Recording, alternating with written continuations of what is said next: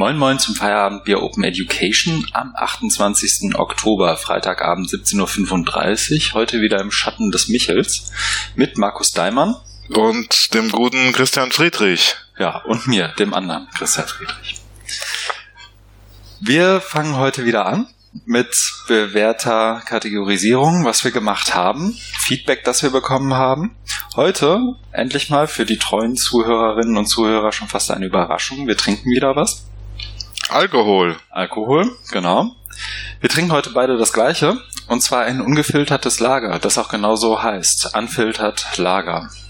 Aus Bayern. Fangen wir direkt an. Was haben wir gemacht? Erstmal Prost. Prost. Dann fange ich jetzt auch an, was wir gemacht haben. Bei dir steht ja auch viel mehr drauf auf der Liste. viel Kleinteiliges. Ich habe tatsächlich zu Beginn zwei Empfehlungen. Und zwar äh, habe ich mich für zwei Online-Workshops beziehungsweise zwei Online-Veranstaltungen angemeldet. Einmal vom Disruptive Media Learning Lab in Coventry. Und zwar gibt es da unter anderem eine Keynote von Jessie Stommel vom äh, Hybrid Pedagogy Lab und Martha Burtis, die für die Domain of One's Own an der University Mary Washington ähm, zuständig ist. Und das Ganze heißt University Remixed. Ist, ähm, wenn ich es richtig im Kopf habe, 5. November. Ich müsste nochmal auf den Link gucken. Und eine andere Veranstaltung, die schon am Dienstagabend ist, also am 1. November abends unserer Zeit. Und zwar Ethical Online Learning, a Town Hall. Da wiederum ähm, unter anderem mit Elizabeth Losh, Jesse Stommel, äh, Sean-Michael Morris, also genau den Leuten, zu denen man eigentlich schauen möchte, wenn es um Ethical Online Learning geht. Was heißt Town Hall in dem Zusammenhang? Äh, Town Hall kannst du dir ähm, unbeispielhaft angucken, zum Beispiel bei in der zweiten Präsidentschaftsdebatte zwischen Hillary Clinton. Ja, da kenne ich es auch, das Format da. Town Hall Meeting ist letztendlich, dass Leute einem Panel Fragen stellen können und die Leute innerhalb dieses Panels ähm, dann wiederum die Fragen beantworten. Manchmal Reihe um, manchmal ganz zielgerichtet an eine Person. Ähm, ja, und dann wird eben so, werden sozusagen mal vorbereitete, mal weniger vorbereitete Fragen aus dem Publikum beantwortet. Ja, aber Publikum ist jetzt online oder sitzen da tatsächlich Da bin welche? ich auch drauf gespannt. Vielleicht äh, habe ich auch die Chance, ein, zwei Fragen loszuwerden. Also man kann was einreichen. Ich glaube schon. Okay. Also es gibt auf jeden Fall eine recht starke Twitter-Präsenz, glaube ich. Und man kann sich auf jeden Fall über Twitter beteiligen und da sich auch seine Fragen loswerden. Am Dienstag ist es. Dienstag um 22 Uhr mitteleuropäisch. Okay. Also ich, wenn ich richtig rechne, um 4 Uhr nachmittags an der Ostküste. mhm. Ja. Doch, da bin ich sehr gespannt drauf. Ähm, ich habe hier noch, weil es für mich ein bisschen außerhalb der Gewöhnlichkeit war oder jenseits der Gewöhnlichkeit oder der Gewöhnung, meiner persönlichen vielmehr, war, ich habe mit Max de Bruyne von der Tilburg University gesprochen. Das ist ein Kontakt, den mir Bettina Schlass vermittelt hatte. Schöne Grüße, falls du zuhörst. Und zwar kümmert sich Max de Bruyne an der Tilburg University gerade zum ersten Mal darum, wie man digitale Lehre machen kann und wie man ähm, wiederum Prüfungsszenarien im, in digitalen Lehrszenarien abbilden kann. Also alles von Proctoring über ähm, Tastaturanschläge und so weiter und so fort. Und wir haben da letztendlich ein paar Möglichkeiten gemeinsam durchgesprochen und ich habe äh, versucht an ein, zwei Stellen ein bisschen zu beraten, was man da machen kann.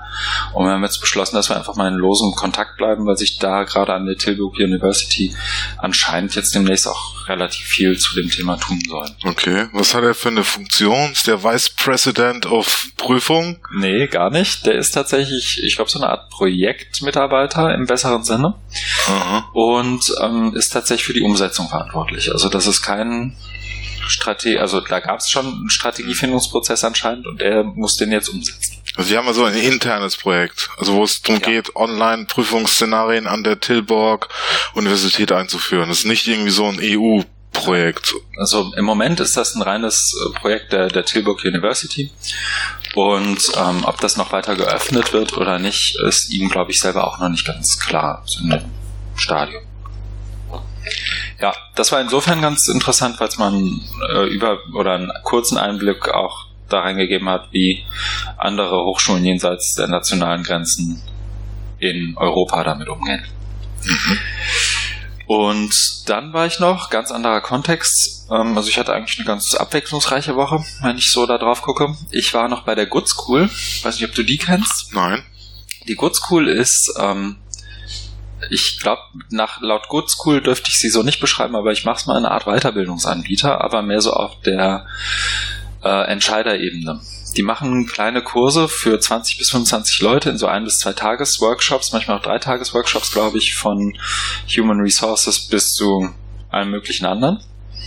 Und schulen da letztendlich analog Leute zu Möglichkeiten im Bezug auf Digitalisierung. Nein. Mhm. Das ist ja wie Trockenschwimmen. Hm? Trockenschwimmen. Ja, aber ähm, das, also ich kenne das ja so ein Stück weit auch aus der Weiterbildung, noch aus eigener Erfahrung von meinem Studium und aus dem anderen Leben. Da wird das ja auch immer so ein bisschen als Event gelebt. Also du kommst noch aus deinem Uni-Alltag raus, du fährst tatsächlich physisch irgendwo anders hin, dann gibt's irgendwie was Leckeres zu essen und du machst noch was Witziges.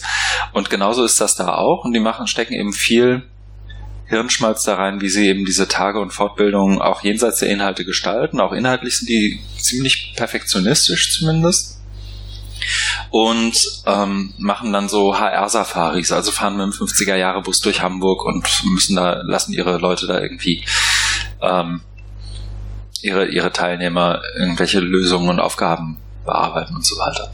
Und ich fand es vor allem deswegen witzig, weil die haben letztendlich einen großen Klassenraum simuliert. So wie ich den noch aus der Schulzeit kenne, mit roten, grünen und blauen Stühlen, die jeweils verschiedene Größen haben und ganz vielen Holzbänken und dann sitzen da die Executives an der Holzbank und finden das witzig. Ähm, natürlich ist das in der Schanze in Hamburg, aber es war interessant, war cool.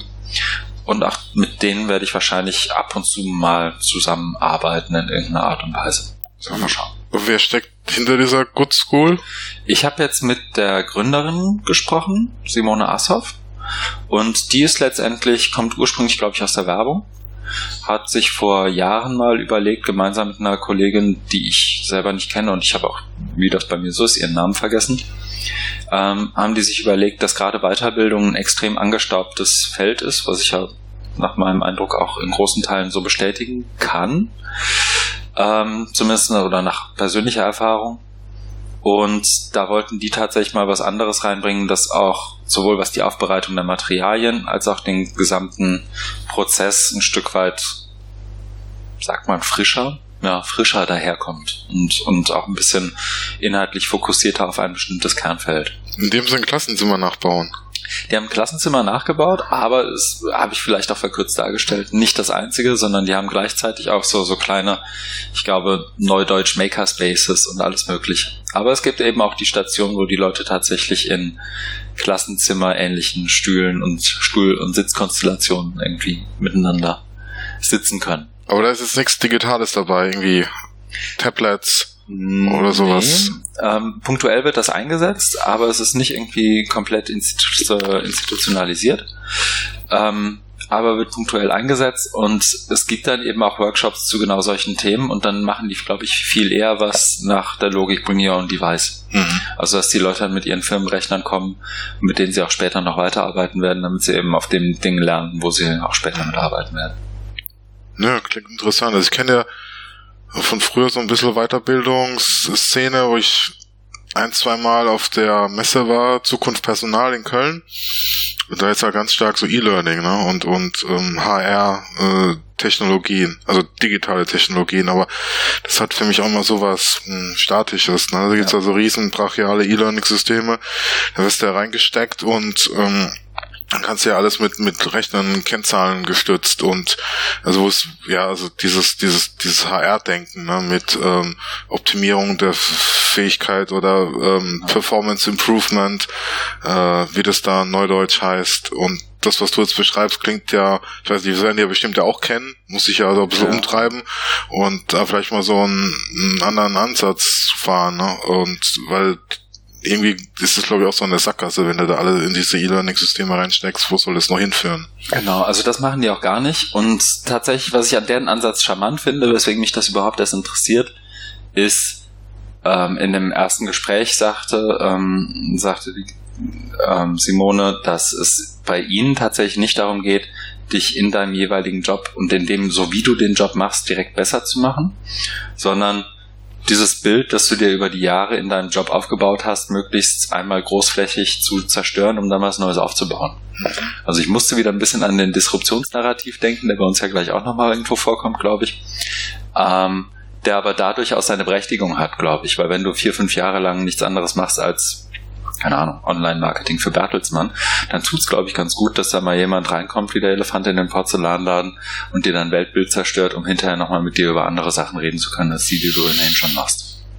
Ja, so Change Management, äh, U-Prozedur. Ich weiß nicht, kennst du diese mhm. U-Prozedur von Sharma heißt der, glaube ich, vom, vom so Österreicher beim MIT. Genau. Das habe ich in irgendwelchen Weiterbildungsveranstaltungen auch mal auch mal gehabt, wo es wurde dann, also du willst dich verändern von von A nach B und gehst aber nicht linear, sondern du gehst runter. Dann gibt's auch so die tollen Begriffe Let it go und irgend sowas, also deine Werte und dein Gerüst fallen lassen und dann irgendwie zu neuen äh, Erkenntnissen, neuen Werten und so weiter. Und dann kommst du eben unten auf dieser Talsohle Schule, dann verfestigst du es und dann ähm, ja, ähm, bildet sich weiter aus oder wird eingeübt, dann gehst du langsam wieder hoch und du bist ein neuer Mensch. Mhm. Ungefähr, also ich glaube, so theoretisiert haben die das nicht. Die machen das einfach so aus Gefühl. Aber ich finde das ganz spannend, zumal die im Frühjahr was machen, wo sie letztendlich und da, da haben sie sich wohl inzwischen, also die Website ist auch mal ein bisschen anders als von dem klassischen Weiterbildungsanbieter, kann man sich gerne mal angucken. Ist auch verlinkt in den Show Notes. Aber im Frühjahr geht es letztendlich mit dem Programm los, wo die Bewerbung angenommen haben und nur 20 Leute zulassen. Ähm, und dann eben darauf geachtet haben, dass sie möglichst aus jeder Branche wen dabei haben, möglichst aus vielen Feldern, also möglichst heterogene Teilnehmerschaft bauen und dann mit eben dieser heterogenen Teilnehmerschaft ähm, gemeinsam überlegen, wie könnte denn jetzt digital aussehen für jeweils eure Branche, euer Feld und macht das mal im Team. Also in Teilen ist das schon relativ nah an dem dran, was ich sonst auch öfter mal so in Online-Kursen mache. Und jetzt ähm, überlege ich mit denen gemeinsam vielleicht, das wird sich noch klären, das ist eine dieser Sachen, wo es jetzt mal ein paar Wochen Bedenkzeit braucht, wie die Infrastrukturen und die, jetzt mal in Anführungszeichen, Informationsarchitektur innerhalb des Kurses auf, von der digitalen Warte her aussehen könnte, weil die haben letztendlich Blogveranstaltungen, drei Stück und dazwischen sollen die arbeiten. Also wie macht man das und wie offen oder geschlossen darf das sein und so weiter. Und ich gucke mal, ob ich sie vielleicht davon überzeugt kriege, dass WordPress und Connected Courses eine gute Idee wäre. Aber ich glaube, ganz so weit komme ich nicht. Mal gucken. Ja. Okay. Der nächste Punkt bin auch noch ich. Sehe ich gerade. Darf ich einen großen Schluck nehmen? Habe ihn mir verkniffen. Ich habe auch den Workshop Kollaborativ Lernen und dann in eckigen Klammern im offenen Web eingereicht und im offenen Web? Ja. Nein. Im offenen Web auch gefährlich. Ja. Ähm, ja, auch das schon verlinkt. Ich habe auch gerade geguckt. Heute Nachmittag wurden meine Folien und Notizen für die Teilnehmer im Vorfeld. Der Workshop ist am dritten. Das ist der Donnerstag, glaube ich, ne? Ja. Ähm, wurde schon zur Verfügung gestellt. Also ja, das ist ja im offenen Web, ist ja klar, dass es zur Verfügung gestellt wird. Natürlich, oder? In den Notizen darf man auch gern schon Anmerkungen machen, wenn man mir hier zuhört, selbst wenn man nicht daran teilnimmt. Sind verlinkt. Ähm, ja, da bin ich eingeladen von einem mehr oder weniger gemeinnützigen, nee, gemeinnützig nicht, einem Bildungsträger für alle Weiterbildner in Berlin so habe ich es verstanden, der KOS oder KOS GmbH. Ich erfahre noch ein bisschen mehr darüber. Ich kannte die vorher nicht. Ich glaube, wir hatten uns vorher mal drüber unterhalten, du auch nicht. Ne? Ähm, aber die wirken alle sehr sympathisch, mit denen ich dort gesprochen habe. Und ich werde dort einen Workshop geben für 90 Minuten, äh, in dem ich, ich glaube, gerade laut Anmeldungsstand 20 Weiterbildnern ein bisschen was dazu zunächst mal erzähle, was Kollaboration im offenen Web eigentlich sein könnte. Äh, Im offenen Web in Klammern, weil gerade im Kontext Weiterbildung, ähm, wenn es dann unter Unternehmensdaten geht und so weiter, ja auch das geschlossene Web durchaus Sinn machen kann. Ähm, auch dafür ein, zwei Alternativen anbiete und da letztendlich einen Workshop mit den Teilnehmern mache, in dem sie selber ihre Veranstaltung ein Stück weit Richtung digitale Kollaboration drehen sollen. Bin ich gespannt drauf. Mal gucken. Laufen die Teilnehmer dann durch alle Workshops oder die sind ja auch irgendwie parallel, oder? Die sind parallel, es gibt insgesamt sechs und sie können an zwei teilnehmen. Okay. Und Input kommt, da war ich aber selber überrascht, als ich sah, von Claudia Bremer. Die hatte ich ehrlich gesagt genauso wenig wie mich selbst als Expertin für Weiterbildung auf dem Zettel. Aber wenn dem so ist, super. Und dann gucken wir mal, was bei den Workshops oder ich glaube, die Workshops heißen offiziell Praxisforen bei rauskommt. Beim nächsten Mal weiß ich mehr. Ja, bin gespannt. Mhm. Ja, das war meine Woche im Groben. Und bei dir ist auch ein bisschen was passiert, glaube ich, ne? Ja, das ist jetzt schon wieder ein paar Tage her, deswegen hat sich mein Gemütszustand auch etwas gebessert. Ich hatte doch da äh, an dem Erlebnis, äh, dass ich gleich eingehe, länger mit zu kämpfen, als ich gedacht habe. Man denkt ja, das perlt an, an einem ab und steht man irgendwie drüber, aber es war dann doch nicht so. Was denn passiert? Genau, was ist passiert? Soll, es soll ja nicht so kryptisch. Der Seelsorge-Podcast. Der Seelsorge-Podcast. Danke, Domian. Mhm. Ähm, ich war am letzten, Fra also Samstag war die Veranstaltung. Ich bin auch schon Freitag gefahren, nämlich habe eine Deutschlandtour gemacht. Bin von Lübeck nach Offenburg gefahren. Das ist im Badischen, südlich von Karlsruhe. Das dauert dann irgendwie so sieben, siebeneinhalb Stunden. Äh, bin dann so gefahren, dass ich abends das Abendessen noch mitgenommen habe, äh, Veranstalter und eingeladen wurde ich von der Gesellschaft für Bildung und Wissen. Die haben sich 2010 gegründet als Reaktion auf den Bologna-Reformprozess. Ihre Kritik dran ist, es findet eine neoliberale Umgestaltung des Bildungssystems statt ich kenne ja die Debatte auch schon von früher, als ich noch studiert habe, vor ganz vielen Jahrzehnten. Da hat ähm, das auch angefangen und da gab es dann eben auch genau diese Bedenken. Da kann man ja ein Stück weit mitgehen, ähm, was, was sie da an Kritik vorbringen. Also die arbeiten da so, dass sie eben auch viel Artikel schreiben, die dann in Zeitungen veröffentlicht werden, also FAZ und so weiter, stellen das auch alles auf der Webseite zusammen. Soweit so gut. Nur jetzt haben sie sich auch dem Thema Digitalisierung gewidmet. Das schon letztes Jahr, da war ich auch. Deswegen ist ja auch der diesjährige Besuch zustande gekommen. Da ging es um die Tagung Future 3 oder Future 3, ich weiß gar nicht, wie man es genau ausspricht. Und letztes Jahr war das Thema eben Digitalisierung und Hochschule. Da war ich dort und war einigermaßen geschockt über die geballte Negativität, über die, die, die geballte Dystopie, die da aufgefahren wurde und auch ähm, einigermaßen entsetzt über den zum Teil sehr polemischen Argumentationsstil. Ich denke, es muss doch immer irgendwie sachlich zugehen, wenn man sich über was streitet, dann nicht so dann habe ich euch mir so die Idee gereift, ich möchte das ungern äh, unkommentiert stehen lassen und habe dann versucht, mich selber ins Programm zu schmuggeln und zu schleusen, indem ich dann mit einem der Veranstalter, Ralf Lankau, der ist Kunstpädagoge an der dortigen Hochschule in Offenburg, Kontakt aufgenommen habe, habe den auch mal zwischendurch, ich glaube bei der Didakta getroffen und dann kam irgendwann vor Monaten die, also lange auch vom Sommer, die Einladung, ja, ähm, wenn ich wollt, kann ich dieses Jahr kommen, wo aber das Thema Schule ist. Da habe ich gesagt, nee, das, das mache ich gerne trotzdem. Bin jetzt kein Schulexperte, aber ich wollte einfach mal da sein, weil mein Thema war ja, den zu zeigen, es gibt auch eine andere Lesart der Digitalisierung. Mhm. Und dann ist mir eben so die Idee gereift, dass ich, also ganz grob, dass ich es so mache und habe dann eben ähm, aber auch gedacht, ich mache jetzt was ganz anderes, als ich äh, dem gesagt habe. Äh, ich habe dann auch äh, diese Trojaner-Taktik angewandt. Also ich habe einen ex äh, extrem langweiligen Vortragstitel eingereicht. Der dann da auch zieht. Genau, ähm, auch ein Abstract geschrieben, wo, wo auch total langweilig und ich weiß schon gar nicht mehr, was drin steht, weil es schon so lange her ist. Das haben die alles angenommen, auch gedruckt, auf die Plakate und in Internet gestellt und so weiter. Nur ich habe gedacht, ich mache das, das geht so nicht, das kann ich nicht machen. Deswegen habe ich dann das Experiment gestartet, was wir hier auch schon im Podcast hatten, ne? offene Kollaboration. Äh, bitte schickt mir Beispiele oder helft mir und schreibt auf die Folien drauf, was immer ihr wollt. Das kam auch sehr gut an, deswegen auch nochmal an dieser Stelle. Vielen, vielen Dank. Das hat mir sehr geholfen. Mhm.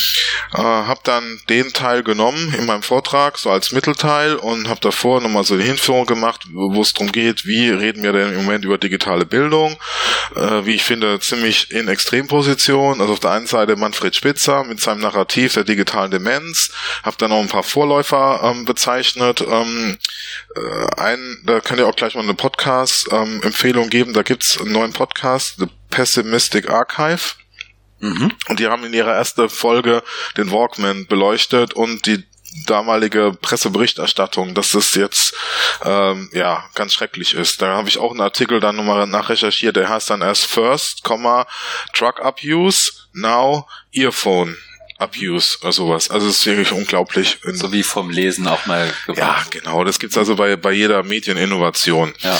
Und ähm, dann, dann bin ich auf den Argumentationsstil eingegangen. Der ist bei, bei Spitzer, ist es sehr provokant, aber ich wollte auch provozieren, habe ich es genannt, Evidenzterrorismus, weil er eben eine Studie nach der anderen zitiert, die zum Teil gar nichts mit Menschen zu tun haben, sondern mit Tieren und mit, mit, mit, äh, mit Ratten äh, zum Beispiel und das dann und dann eben seine Lesart bringt, ähm, digitale Medien machen, dumm, dick und impotent. Genau, da muss ich entweder Schnaps trinken oder ausschalten, wenn ich ihn höre, ehrlich gesagt. Ja. Mir ist das ja auch ähnlich gegangen bei der, nur als Einwurf bei der EduAction in Mannheim. Hab ich glaube ich damals auch erzählt, wie viel unreflektiertes Bashing da stattgefunden hat. Hüter war da, ne? Ja, ja, genau. Ja, und das für, gleiche Kaliber. Für die Zunft der Lehrerinnen und Lehrer und jeden, der irgendwie mit Bildung zu tun hat, war das wirklich kein Aushängeschild. Ja, das ist auch, das ist auch Bezeichnung. Ne? Das sind keine Bildungswissenschaftler. Äh, Spitzer ist nicht mal ein Forscher. Ne? Der, der, der, der forscht ja nicht selber. Der zieht sich einfach nur die Studien und, und haut's dann in seine, in, in, in, in seine polemischen Bücher rein. Äh, auf jeden Fall, das ist der eine Diskurs. Der andere ist Jörg Träger mit der digitalen Bildungsrevolution das Narrativ, da gibt's auch verschiedene äh, Vorläufer, Argumentationsstil habe ich dann genannt, Technikdeterminismus und habe dann also diese beiden Extrempositionen gehabt in der Mitte dann eine riesengroße Blackbox gezeichnet mhm. und gesagt, ähm, ich denke, da spielt auch ganz viel Musik und ich lade Sie jetzt ein, wir öffnen jetzt die Blackbox. Das war dann der Übergang zum Mittelteil meines Vortrags, wo es darum ging, ich zeige jetzt, was die Leute mir äh, an Beispielen gezeigt haben. Die bin ich dann da durch und habe dann am Schluss nochmal eine Zusammenfassung gegeben, wo es darum ging, ähm, ich sehe da eben die Gefahr, dass wir uns instrumentalisieren lassen, eben einerseits durch die durch die Spitzers und Konsorten, andererseits durch die Trägers. Und ähm, ich sehe aber auch hier genau in Offenburg die Gefahr, ähm, diese, diesen Paternalismus, also ähm, Menschen dürfen erst ab zwölf Jahren äh, internetfähige Geräte in die Hand nehmen, finde ich auch sehr gefährlich. Mhm. Ja. Lange Rede, kurzer Sinn. Vortrag war zu Ende. Nach mir kam Lobischach, nach mir, nach ihm kam Langkau, äh, der da auch nochmal ziemlich übel abgehetzt hat über, also L Langkau, nicht Lobischach, äh, die ja, ähm, über über Wanka und den Digitalpakt. Äh, wäre auch alles das Teufelswerk. Dann kam eben die äh, obligatorische Fragerunde also direkt nach meinem Vortrag hab nix. Äh, ich bin dann äh, mit den zwei anderen vor und es kamen ungefähr 20 Fragen, von denen waren 18 an mich, mhm. an meine Person, an meine Haltung, an meine Einstellung, an meine Werte. Also es hat sich immer mehr hochgeschaukelt. Ne? Ich fand das, das, was ich vorhin in der Anleitung gemeint habe, das hat dann doch bei mir was ausgelöst, weil da kamen, da kamen Anschuldigungen, die ich noch nie so gehört habe. Ich wäre Teil des militärisch-industriellen Komplexes. Ich könnte jetzt hier nicht verhindern oder beweisen, belegen, dass äh, die Bertelsmann Stiftung in meine Google Slides schreibt. Das war, das war, das war der Kritikpunkt. Mhm. Oder Google selbst. Google selbst. Der Einwand kam. Ja, das ist ja Google ist ja der militärisch-industrielle Komplex so, per se, okay. glaube ich. Das, das, das läuft unter der Rubrik. Weil du gehörst schon zu ihnen. Ja, genau. Okay. Ja. Und man denkt natürlich, das ist dermaßen abstrus, aber äh, bei mir äh, also ist doch irgendwie dann hängen geblieben. Ich habe dann darauf geantwortet, dass es, ich habe es natürlich ein bisschen netter formuliert, aber ich habe gesagt, das ist äh, kompletter Schwachsinn. Und ich Warum bitte, hast du es netter formuliert? Äh, ja, nicht passiert. Ja, ich, ich, war, ich war da halt auch nicht so in der ultra-Akro-Stimmung. Also ich, ich habe mir da vielleicht auch so ein bisschen Spaß draus gemacht. Also, es, ne, also dieses Spiel, also ein Stück weit das Spiel mitspielen, habe ich zum gewissen Punkt gemacht. Aber dann kam irgendwie von so einer Lehrerin zum achten Mal die, An äh, die Frage, wo schlägt ihr Herz? Wie ist denn ihre Einstellung? Wer sind sie denn? Und da habe ich gedacht, so jetzt reicht's. Dann habe ich nur so, äh, hätte wahrscheinlich nur besser sein können, aber flapsig formuliert, mein Herz schlägt links. Ja, ne, also was will, ne, also reagiert da mal irgendwie schlagfertig ja. drauf, ne? Ja, und ich und ich möchte doch jetzt bitten, dass wir da jetzt nicht, ähm, dass wir auch von der Ebene uns ein bisschen verabschieden und doch sachlich diskutieren. Mhm. Darauf, ähm, da gab's dann äh, Applaus auf offener Strecke, nennt man doch so, also äh, Szenenapplaus, ja. Ja, also es gab so eine Splittergruppe, mhm. die sich von den äh, Ultras, ein bisschen, also den Kapos der Ultras, also wenn wir in der Ultrasprache bleiben, gibt's ja die Kapos, ne, die Fangesänge anstimmen, die haben sich dann äh, abgesondert. Das war eine, eine Splittergruppe okay. und die waren also die Gemäßigten, das war so Kategorie B. Und es gab keinen Blocksturm und keine Pyro. Nee, aber also es gab, es gab, es gab, also einer der der Kapus, der Oberultras, hat dann ähm, die Fragerunde vorzeitig verlassen. Aber also auch nicht, um mir jetzt da eins überzubraten, sondern um den Raum zu verlassen. Mhm. Ja, genau. Ähm, ich habe also ich habe das äh, alles von mir gewiesen und ähm, trotzdem äh, auch, also es gab sehr viel Positives auch noch. Es gab äh, Rückmeldungen von wegen, ähm, vielleicht hat er ja doch recht. Mhm. Guck an ist doch super. Ja, und ähm, wenn wir nämlich jetzt auch da noch draufhauen, was ich gezeigt habe, ne, also an OER haben die auch ein großes Problem, weil wie können wir denn äh, verhindern oder ähm, ja, haben wir diese Negativität, ne, verhindern soll. Aber wie können wir denn, äh, was passiert, wenn Battlesman jetzt OER macht? Oder die Atom- und Waffenindustrie mhm. OER, ne? Das ist das Einzige, was sie denken. Also immer nur, das ist eine komplette Abwehrhaltung. Die Waffenindustrie, die Zeitklässler beeinflussen möchte, dass Panzer doch spitze sind? Genau, und, da, und, und deswegen in OER investiert. Okay. Das ist die Logik. Ja, ich meine, also ich will das gar nicht so, also so, so, so schwer es mir auch fällt, ich will das gar nicht ins Lächerliche ziehen mein, also ich habe bei sowas dann ja auch immer noch die ein oder andere Unterhaltung von Mapping OER aus dem letzten Jahr, also inzwischen schon weiter weg, ähm, im Kopf. Und auch da ist mir immer aufgefallen, dass gerade Lehrer halt sehr darauf fixiert sind, möglichst zu, na, zu, zu, also irgendwelche Mauern aufzubauen und zu, zu irgendwelche Restriktionen einzuführen und auch zu kontrollieren und zu korrigieren. Also ich weiß noch, mein Lieblingssatz aus dem kompletten Mapping OER Projekt war bei Lehrern, wenn Open Educational Resources auch anderen zur Verfügung stehen und die damit und die, die letztendlich auch weiterverwickelt werden, dann war, ich glaube, der O-Ton des Lehrers, der danach fragte, dann werde ich ja korrigiert. Also dieses Mindset hat sich, glaube ich, bei Lehrerinnen extrem eingebrannt und auch da ist es dann wohl so, dass, na, ich meine, gerade da wird es dann ja wahrscheinlich so sein. Ja, das ist halt diese äh, paternalistische Haltung. Wir sind die, die, die, die guten Hirten, die Schäfer und wir müssen unsere Schützlinge, unsere Zöglinge, also so alte pädagogische Sprache. Genau. Und da, und da gibt's halt jetzt so einen ganz klaren Clash of Cultures, weil durch die ganze Bewegung an, an Digitaltechniken ähm, geht's ja um Emanzipation, ne, um Selbstermächtigung und das merkt man da ja, ne? Ja. ja. Und jetzt habe ich denen auch vorgeworfen, dass ich gesagt habe, ähm, ja, also diesen, diesen, diesen, diesen Paternalismus, äh, ich weiß nicht, ob das so gut ist, kam natürlich auch gar nicht gut an. Es gab auch massive Kritik an meiner Kritik an Spitzer. Die haben wirklich O-Ton auch, das dürfen sie nicht, Spitzer zu kritisieren. Ja, das ist ja auch, ich meine, das macht, so jetzt will ich nicht nur auf Spitzer rumhacken, das macht Träger ja in Teilen ähnlich. Ähm, so, so ein Stück weit ein Kult, um sich und das Thema aufzubauen und so. Und ich habe mich eben erinnert gefühlt, wenn das auch ein wahnsinnig weiter Schlag ist, aber vielleicht doch nicht. Ich habe Anfang der Woche den Podcast überhaupt, nämlich This American Life gehört. Und da ging es darum, dass Ira Glass, der inzwischen legendäre Moderator eben dieses Podcasts, also das wäre jemand, der einen Kult verdient, im Gegensatz zu vielen anderen, ähm, versucht der Frage auf den Grund zu gehen, wie zum Teufel es nochmal sein kann, dass in den USA Leute immer noch in der Lage sind, guten Gewissens zu behaupten, Donald Trump wählen zu werden. Komplizierter Satz. Also wie passiert das? Und wie bauen sich diese Lager auf? Und er telefoniert unter anderem mit seinem inzwischen fast 90-jährigen Onkel, alter Republikaner und für wenig Staat und so weiter, so der klassische amerikanische Republikaner, der eben auch sagt, naja, ich muss ja jetzt irgendwen machen und das wird dann schon alles nicht so schlimm mit dem Trump und so richtig kritisieren möchte ich den nicht. Also so sich in das, auf das eine Extrem verlassen, weil das andere Extrem oder das andere empfundene Extrem, in Person in dem Fall von Clinton, irgendwie nicht zu passen scheint. Wenn es vielleicht auch objektiv nicht sonderlich extremistisch sein mag. Und dazwischen diese Kluft irgendwie wieder aufzumachen, ist anscheinend in den letzten Jahren schwieriger geworden und eine der Begründungen, die daran liegt, ist ja immer, dass sich, da kommt wieder die Digitalisierung ins Spiel und ich glaube, das ist auch eine reliable oder valide Kritik an zum Medieninformationsverhalten von Nutzern im Web, dass sie immer mehr diese Blasen aufbauen. Also es gibt diese Diskussion ja bei Twitter, es gibt die ganz noch viel stärker, glaube ich, bei Facebook und auch bei vielen anderen.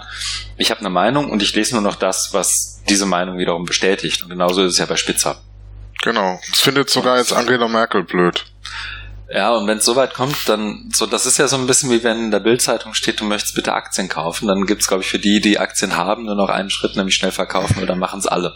Also wenn es soweit kommt, dass sogar Merkel der Meinung ist, dann ist es endlich im Mainstream, schon fast am Mainstream vorbei. Nee, aber daran erinnert's mich ein bisschen und ich habe ehrlich gesagt auch nie eine Lösung gefunden, wie man mit sowas umgeht. Insofern finde ich es witzig, da mal zu schauen, was denn passiert, wenn man in im Ansatz in eine Konfrontation geht. Also das, was du gemacht hast, würde ich ja noch gar nicht mal harte Konfrontation nennen, sondern höchstens ein weiches. Ja, aber es ist also, also so ich es empfunden habe, wurde schon mit harten Bandagen gearbeitet und wurde da schon massiv angegriffen. Und das, was du sagst äh, mit dieser Kluft, äh, das ist eine. Was meine Kritik war, da geht's mir jetzt auch nur exemplarisch um Spitzer, weil wenn jemand unwissenschaftlich arbeitet, dann kritisiere ich das einfach. Also ich denke, das ist auch ne, äh, mein, mein gutes Recht als, als Wissenschaftler zu sagen, das ist keine Wissenschaft, weil er mit der Brille der vorgefertigten Meinung rangeht und sich dann die Studien selektiv äh, zurande zieht, die seiner die seiner Meinung äh, entsprechen und alles andere ausblendet. Was Träger ja auch tut. Ja, was Träger natürlich auch tut, genau, deswegen habe ich ihn auch da gehabt. Ne, auf der anderen Seite, komischerweise bei Träger waren alle auf meiner Seite. Träger Finale scheiße und Battlesman, ne, das ist ja auch das Feindbild. Du musst das nächste Mal noch irgendwie mitnehmen. Ja, habe ich auch gedacht. Müller Eisel. nee, ich wollte ja jemand von einer anderen Fraktion, aber das hat sich ja nicht so ergeben. Und ja, ich habe das jetzt gemacht, also deine Frage, oder ich weiß gar nicht, ob es eine Frage war, also wie man damit umgeht. Mhm. Ähm, ich habe jetzt die Konfrontation gesucht, aber ich bin mit dem Thema jetzt auch soweit durch, also mit der Gesellschaft auch, weil ich also es gab positive Stimmen und wenn da jemand auf mich zukommt, dann dann dann gerne, aber also rede ich dann nochmal, aber ähm, also mit den gemäßigten, aber mit diesen Ultras ähm, ich weiß nicht, was das, was, was, was das bringen soll, ehrlich gesagt. Und ich werde auch auf keinen Fall nochmal zu, zu, der, zu der Tagung gehen. Also ich war letztes Jahr auch mit einem Kollegen dort aus Hagen. Den wollte ich dann auch mal überreden, mitzukommen, weil der war damals so mein, wie nennt man das? Rettungsanker oder so? Mhm. Genau. Ja, also wir saßen da nebeneinander und haben dann immer nur so, ne? Facepalm, ne? So. Und dann habe ich gemeint, Mike, du musst mitkommen, bitte. Und er so, auf gar keinen Fall. Gut, das kann ich sagen. Das ist begrenzt, ja. ja, das kann ich sagen, ich, ich verstehe ihn. Ne? Aber ich war halt zu egoistisch, weil ich, weil ich halt unbedingt das durchziehen wollte, was ich ja. jetzt gemacht habe. Ne? Aber ich verstehe ihn. Und ähm, das mache ich, jetzt mache ich es eben, eben auch so, dass ich sage, nee, also das, das muss man nicht mehr, nicht mehr antun. Ja, aber das ist ja auch spannend. Also wenn selbst jemand, der in der Diskussion nicht abgeneigt ist, so wie du, das stelle ich jetzt mal so in den Raum, nicht mehr ähm, weder Nerv noch Kapazität hat, sich das weiter anzutun, mit denen zu reden. Und andersrum ist es ja vielleicht sogar auch so. Also die waren ja bestimmt auch mal auf irgendeiner im Ansatz mit Digitalisierung umgehenden Konferenz. Also mir begegnen die noch am Anfang, so vor zwei, drei Jahren sind die mir noch öfter begegnet. Eben die Leute, die gesagt haben, ich will eben von eigentlich nichts zu tun haben, aber ich will mal gucken, was ihr hier so macht. Aber inzwischen ist das ja auch nicht mehr, also so, also scheinen sich ja zwei Lager zu bilden. Und ich weiß auch nicht, wie man damit umgeht. Also vielleicht braucht es so das Revolver-Haifisch-Gebiss auf beiden Seiten und dann gucken wir mal, wer mehr Zähne hat und wo sie am schnellsten ausfallen. So nach dem muss jetzt nächstes Jahr wieder wer anders dahin und denen erklären, was denn an Digitalisierung gut oder schlecht ist. Also die Frage ist auch, ob die überhaupt eine Konferenz machen, weil die hatten jetzt Schule und Hochschule, damit ist es erstmal abgedeckt. Ich weiß nicht, ob sie ja nächstes Jahr Kindergarten machen oder Weiterbildung, aber ich glaube, das, das, das lebenslanges Lernen. Ja. Und ähm, der Punkt ist ja auch, ähm, dass Genau, jetzt, äh, was mich da auch massiv stört, ist die, also es werden eben äh, Spielregeln der Diskussion miss, missachtet, die für mich essentiell sind. Nämlich da, dazu gehört auch diese, diese großväterliche paternalistische Haltung. Also der Langkau ähm, stand ja neben mir, als ich da gegrillt wurde und hat dann immer so ähm, eben großväterlich zu mir rüber und hat gemeint, ja, aber hier so bei bei ähm, bei Open Source, das sind wir ja, das sind wir ja bei, das sind wir gar nicht so weit weg voneinander. Und also ich habe da jetzt ne, auch nichts groß gesagt, dann nur so, ja, okay, also hab da auch leidenschaftslos reagiert, aber eigentlich finde ich das unmöglich, mir da jetzt, ne, wie so, wie so ein Kleinkind einen Löffel Brei hinzuhalten. Hier, Gucci, hier, da, das darfst du essen, ne, aber da nicht weiter, ne. Also das heißt es ja, ne. Du darfst nur da ein bisschen weiter. Und das allein ist für mich, also ja, No-Go ist noch untertrieben, aber das, das geht einfach gar nicht. Das, das miss, missachtet, ähm, das, das ist ein Menschenbild, äh, was, was mir zutiefst wieder widerstrebt. Genau, das Spannende ist ja, dass Leute tatsächlich, und ich weiß gar nicht, ob denen das bewusst ist, aber dass Leute ja tatsächlich ihre Kinder zu denen in die Schule schicken. Oder zu denen in die Uni oder zu denen in die Hochschule. Ja, der Witz ist doch der Langkau, der ist ja nicht mal Lehrer, ne? Der bildet ja, der macht ja Kunstpädagogik und äh, kann man sich auch mal auf der Webseite angucken. Der macht dann irgendwelche Kurse auch mit, mit, mit, Medien und so, ist ja alles schon gut, aber der ist ja kein Lehrer, ne? Und er stellt sich dann offen auf die Bühne und sagt, ich werde alles tun, um zu verhindern, dass Schulen äh, Computer mit Computer ausgestattet werden. Also ne, auf Banka geantwortet, ne? die er da auch ähm, Das Schlimme ist, es funktioniert ja äh, erwähnt hat. Ich weiß nicht, ob du es gesehen hast, aber die Antwort auf den Digitalpakt Deutschland des Landes Hessen oder zumindest ein Großteil des Landesparlaments in Hessen, ich glaube, da hat sich eine Fraktion gebildet jetzt, die tatsächlich dafür plädiert, dass die Kohle aus dem Digitalpakt Deutschland in was war's? Störsender an Schulen, dass du keinen Handyempfang mehr hast, in Störsender für Wi-Fi, dass du kein WLAN mehr an Schulen hast, sprich, dass die Schule als von der Außenwelt abgeschotteter und isolierter Raum. Dafür soll das Geld aus dem Digitalpakt Deutschland verwendet werden. Und gleichzeitig, und den, die Argumentation verstehe ich ja in Teilen, ähm, auch für Infrastruktur an Schulen, also ja, Schultoiletten sanieren. Schultoiletten. Und ich erinnere mich an die eine oder andere Schultoilette aus meiner Schulzeit und das eine oder andere Dach, durch das es geregnet hat. Das kapiere ich. Das hat auch nichts mit Digitalisierung zu Hat tun. nichts mit digital, genau. Ich kapiere aber, dass Leute fragen, warum wollt ihr denn nicht erstmal das Dach reparieren, bevor ihr WLAN macht? Den Ja, die, die, aber die, den Punkt hast du auch immer. Da können wir auch ganz viele Diskussionen erinnern. Genau. Das war, glaube ich, letztes Jahr auch beim, beim äh, Digiturn vom HFD in Berlin.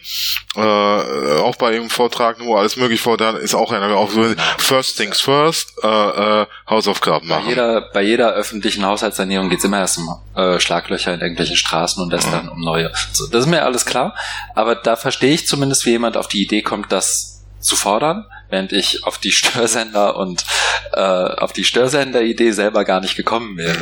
Also das fand ich dann schon, das war jenseits meines Horizonts. Äh, und umso mehr hat es mich staunen lassen. Also, wie man damit umgeht, wenn jemand eine Lösung hat, gerne in die Shownotes damit. Wir äh, probieren das dann bei der nächsten Konferenz aus. Also ich denke, was man machen kann, was ich ja auch mache, ist darüber reden. Das ist jetzt der dritte Anlass. Also nach der Tagung Mhm. äh, war ich ja einigermaßen gefrustet und, und angefressen, habe mich dann hingesetzt und habe dann einen Blogbeitrag dazu geschrieben. Mhm. Äh, der, der ist ja auch verlinkt. Mhm. Und dann hat Jöran äh, angeboten, äh, mich eingeladen für seinen Podcast. Jöran ruft an. Mhm. Das habe ich jetzt auch gemacht, das wird er dann äh, bald veröffentlicht. Super. Dann habe ich darüber nochmal geredet und jetzt mit dir hier. Mhm. Und klar, mir reichen natürlich jetzt nicht die Ultras, aber vielleicht den einen oder anderen gemäßigten doch. Also da bin ich auch Vertreter von von äh, Diskurstheorien, die sagen, ja, vielleicht entsteht ja ein neuer Diskurs. Ne? Das ist ja wie so, wenn du einen Stein ins Wasser wirfst, dann entsteht, ne? also gibt's Wellenbewegungen, vielleicht entsteht da was und und äh, äh, es kommen auch mehr und mehr dazu, ne? dass so ein Diskurs auch stärker wird. Ne? Ich glaube ehrlich gesagt, dass ich ganz viel dieses Problems ich, also ich will es nicht alleine an Generationen festmachen, aber ich glaube, ein Großteil dieser Verbohrtheit ist eine Generationenfrage. Also ich, die, die größte Verbohrtheit sehe ich eigentlich immer bei denen so Ende 50, Anfang 60, so nach fünf Jahren vorm Ausscheiden, wo es darum geht, das Lebenswerk noch bis zur Rente zu retten. Das Oder- stellt doch das auch nicht in Frage, ne? wenn man Ja, jetzt, aber wenn das- man jetzt digital ist, also, Das ist, da, darum geht, ob du das in Frage stellst, darum geht's ja nicht. Es geht ja darum, wie es wirkt.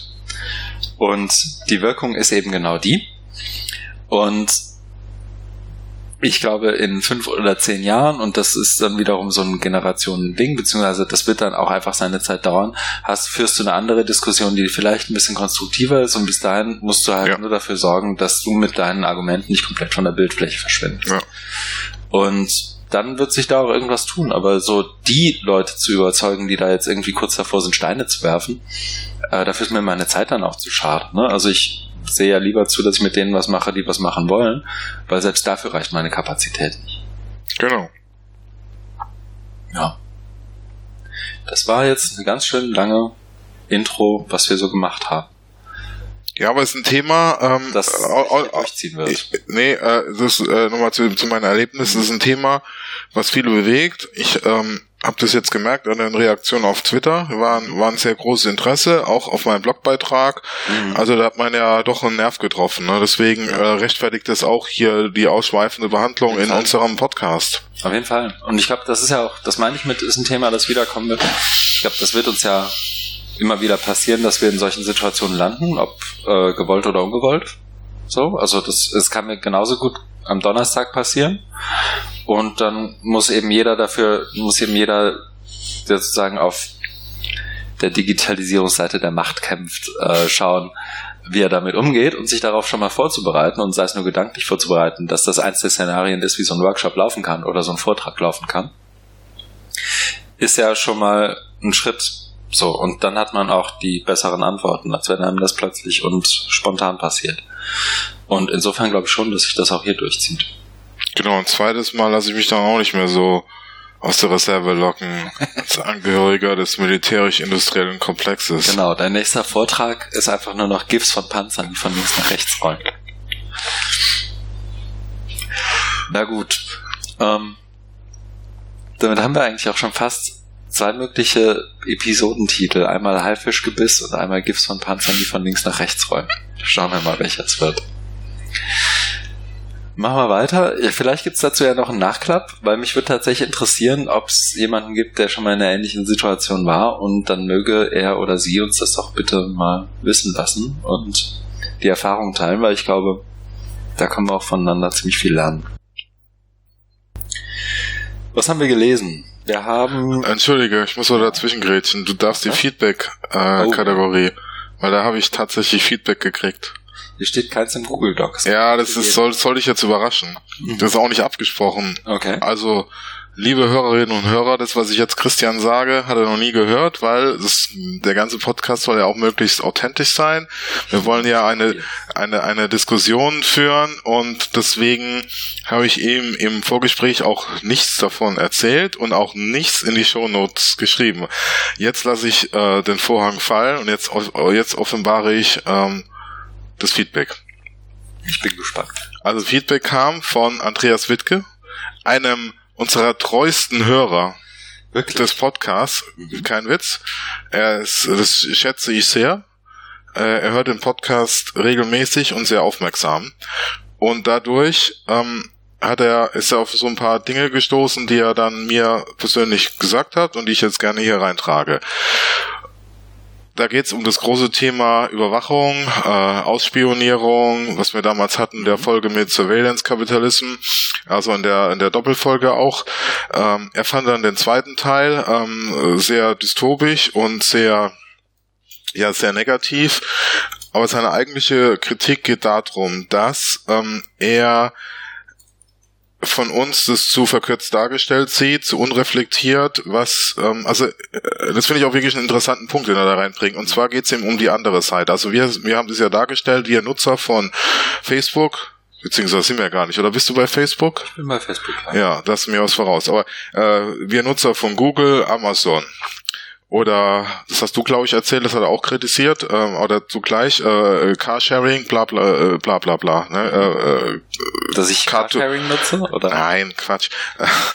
Und zwar geht's ähm, geht's darum. Er sagt, dass, also seine Position ist die der Datenadmins, der ähm, Datenbankleute.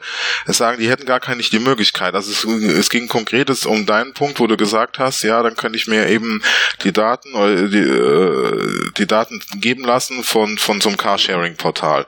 Er sagt, ich gebe das jetzt nur so wieder, mhm. das wäre gar nicht möglich aus technischen Gründen. Also wir können dazu auch gerne einladen, äh, äh, mhm. ne, wenn es Bedarf gibt. Äh, aber er bringt eben die Position rein. Ähm, dass ähm, wir die die Admin-Seite zu unreflektiert, zu zu wenig, zu indifferenziert behal- äh, behandelt haben, dass es dass es gar nicht möglich wäre, ne? diese diese Fundamentalüberwachung. Das heißt, er sagt dann, äh, man man er hat dann er hat sehr vielfältige Erfahrung auch äh, im Bereich E-Learning äh, seit vielen Jahren in Lübeck und äh, kennt sich da wirklich gut aus. Deswegen nehme ich das auch ernst. Ja. Und da geht es darum, ne, inwieweit, ähm, da müssen wir vielleicht wirklich mal nachrecherchieren, inwieweit ist es möglich, ähm, dass so Konzerne ein, ein, ein umfassendes Nutzerprofil erstellen mit getrackten Daten und dich dann eben ne, ausleuchten, ausspionieren. Er sagt, ähm, das wäre gar nicht so, die, die Datenleuten, äh, Daten, Datenbankleuten könnten das gar nicht so. Hm. Hast du meinen Punkt jetzt so Ich glaube, ich verstanden? Ich glaube, ich habe ihn verstanden. Okay. Darf ich schon oder gibt's noch einen zweiten? Nee, nee, das war's schon. Dann, dann, ich wollte jetzt sagen, Ja. dann bin ich jetzt sehr auf deine Antwort äh, gespannt. Okay. ähm, also zunächst mal Feedback-Regeln. Danke fürs Feedback. Genau. Zweitens, ähm, meine Erwartungshaltung ist auch gar nicht, dass der einzelne Administrator das löst. Das Problem, das es da vielleicht gibt, dass Car2Go, also ich glaube, das war das, was ich das letzte Mal gesagt habe, dass Car2Go nicht in der Lage ist, selbst meine Telefonnummer und meine E-Mail-Adresse als personenbezogene Daten mir persönlich zuzuordnen, liegt ja nicht an einer einzelnen Person, sondern es ist ein systemischer Fehler. Das liegt ja nicht an dem einzelnen Admin. Wenn der einzelne Admin dazu nicht in der Lage ist, dann liegt das ja an dem System, das er bedient. Also ich, ich, mein, ich bin nicht so naiv zu glauben, dass ein einzelner Admin bei Car2Go mal eben das Backend umkrempelt.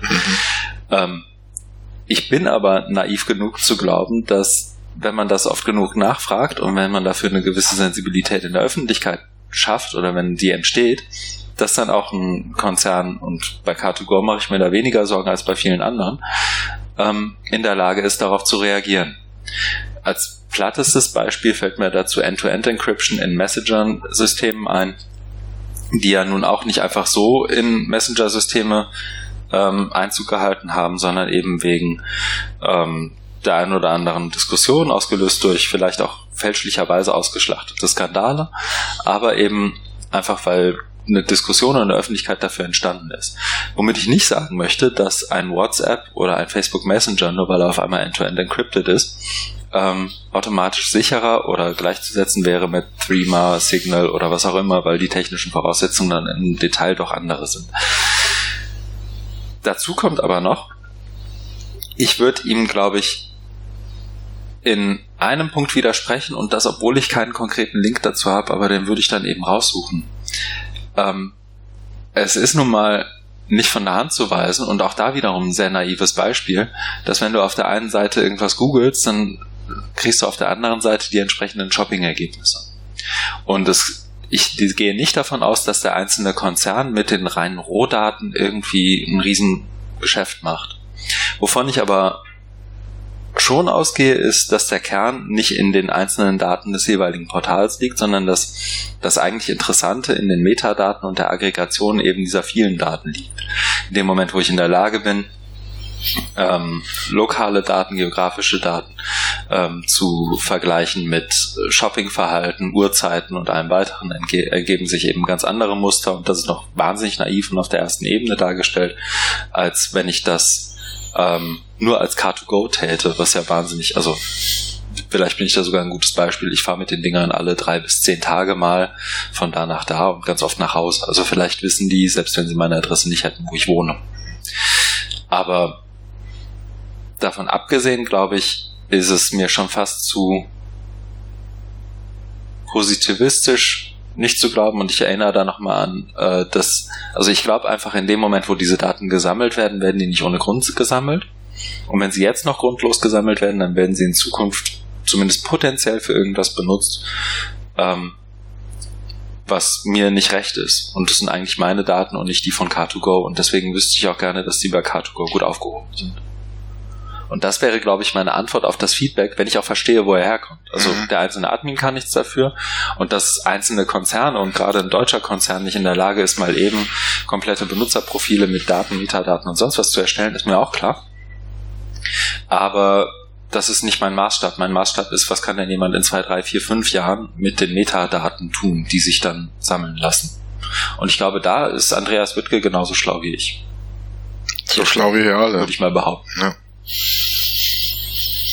Nee, aber ansonsten cool. Also freut mich, dass er dabei ist. Schöne Grüße. Und wenn es dazu eine Antwort gibt, auch die gerne. Das ja. ja gerne ja, klar, wir wollen äh, auf jeden Fall. Also mhm. auch nochmal von mir danke. Äh, wir wollen ja in eine, in eine Debatte mhm. treten. Eben, genau. Nur so lernen wir ja was. Wir wollen ja raus aus, aus, aus der Filterblase. Also so uns, unserer eigenen. Sehr eng. sehr klein. Ja. Okay, dann haben wir jetzt auch die Feedback-Kategorie gefüllt. Sehr gut, freut mich. Machen wir weiter. Was haben wir gelesen? Ich muss vielleicht dazu sagen, du Markus. Ja, bitte. Hast hiernach noch einen Termin. Ja. Und zwar bei Jöran. Und zwar zeichnest du ein Video auf, glaube ich. Ja. Kannst du das hier schon mal anteasern? Darf man das überhaupt schon? Jetzt ja, ist es raus, jetzt musst du. Oh, jetzt ist es raus. Ja, ich habe ja schon andere Sachen geoutet, die, ja. die da auf äh, Reaktion gestoßen sind, um es mal neutral zu formulieren.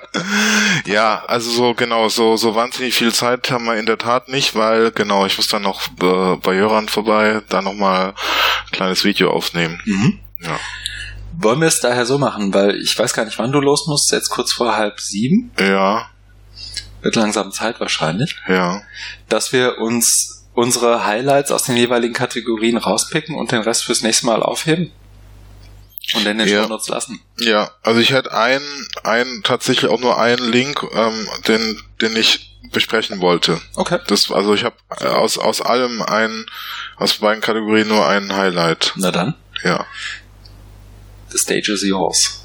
Darf ich gleich anfangen? Natürlich. Und zwar ist es der Artikel von Lisa Rosa, welche digitale Bildungsrevolution wollen wir? Mhm den sie auf ihrem Blog Mindshift veröffentlicht hat. Cool. Entschuldigung, Shifting School. Komme ich jetzt auf Mindshift? Vielleicht noch kurz, weil ich glaube, Sie haben ja zum ersten Mal im Podcast, ja, genau. wer Lisa Rosa ist und warum die für uns überhaupt relevant ist. Also ich würde dir uneingeschränkt zustimmen, aber warum? Warum? Weil sie eine der mit am besten kritischen Denkerin ist, würde ich mal sagen. Also sie hat eine, eine Tiefe, die es so in der Art sehr, sehr selten gibt. Und mit dem, also wer sie ist, sie ist äh, in, Ham oh, ist in Hamburg. Mhm, ich glaube schon in Hamburg, ja. Macht, Meine... macht da auch äh, mhm. Lehrerbildung? Ja. Ich kann das About äh, ihrer Webseite kurz vorlesen. Sehr gut, danke dir. Okay, Lisa Rosa schreibt über sich. Ich habe politische Wissenschaften, Geschichte und Musik studiert, war 20 Jahre Vollzeitlehrerin an einer Gesamtschule in West-Berlin und an einem Hamburger Gymnasium und habe dabei meine beiden Söhne großgezogen. Seit 2005 arbeite ich in der Unterrichtsentwicklung im Referat Gesellschaft des Landesinstituts für Lehrerbildung und Schulentwicklung Hamburg. Meine Interessen und Arbeitsgebiete liegen in den Bereichen Neue Medienbildung, Wissensgesellschaft, Lerntheorie und Projektdidaktik sowie Unterricht über NS und Holocaust, Rechtsextremismus und Antisemitismus. Ich glaube, das sagt schon ein bisschen was dazu, warum sie überhaupt für uns relevant ist. Besonders Interessen, Arbeitsgebiete, neue Medienbildung, Wissensgesellschaft, Lerntheorie, Projektdidaktik ist ja schon auch unsere. Ja, aber, aber jetzt mit diesem, mit diesem, mit diesem Blogpost sprichst du mir erst äh, echt äh, sehr aus dem Herzen, hätte es nicht besser schreiben können. Mhm. Äh, das, also deswegen habe ich den auch mal reingenommen, den vorhin auch nochmal gelesen.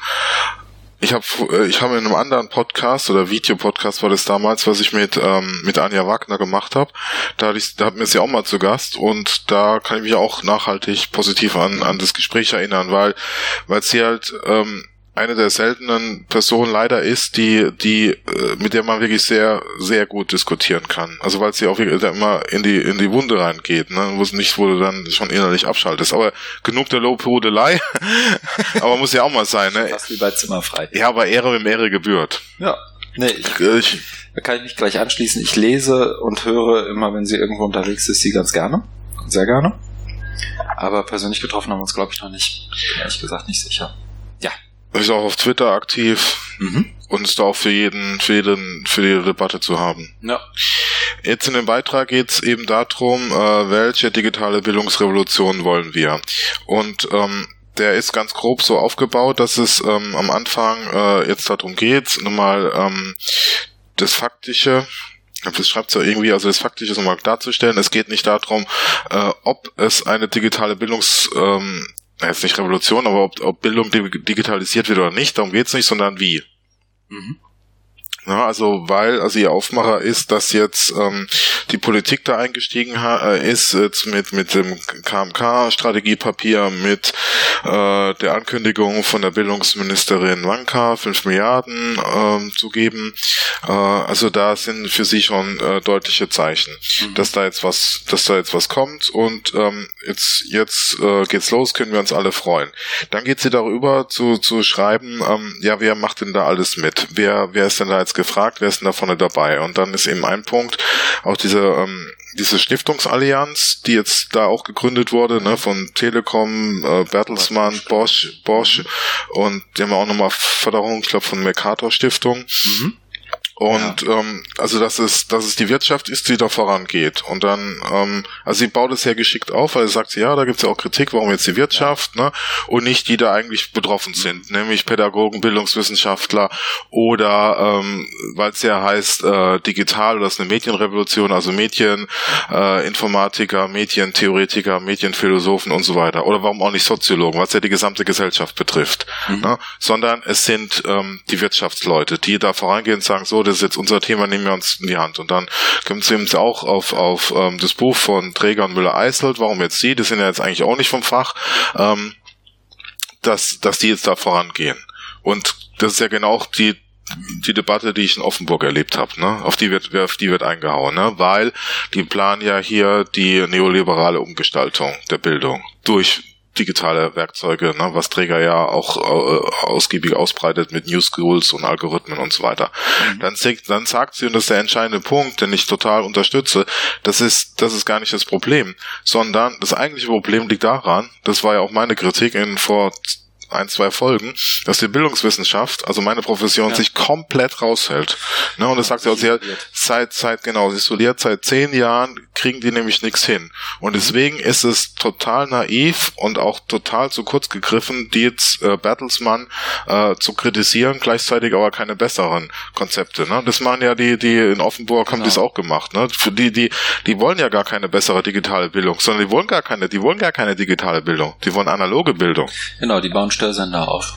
Und, ähm, und die, ähm, ja, das stimmt ja auch. Also das ja, aber das, das Interessante finde ich daran ist, dass das ja durchaus übertragbare Logik ist. Also in jedem Bereich, aus dem du dich komplett zurückziehst und in dem du nicht versuchst, dir eine Meinung zu bilden und irgendwie in die Richtung dieser Meinung zu arbeiten, passiert es genau so eben nicht, wie du es dir, wie du es gerne hättest.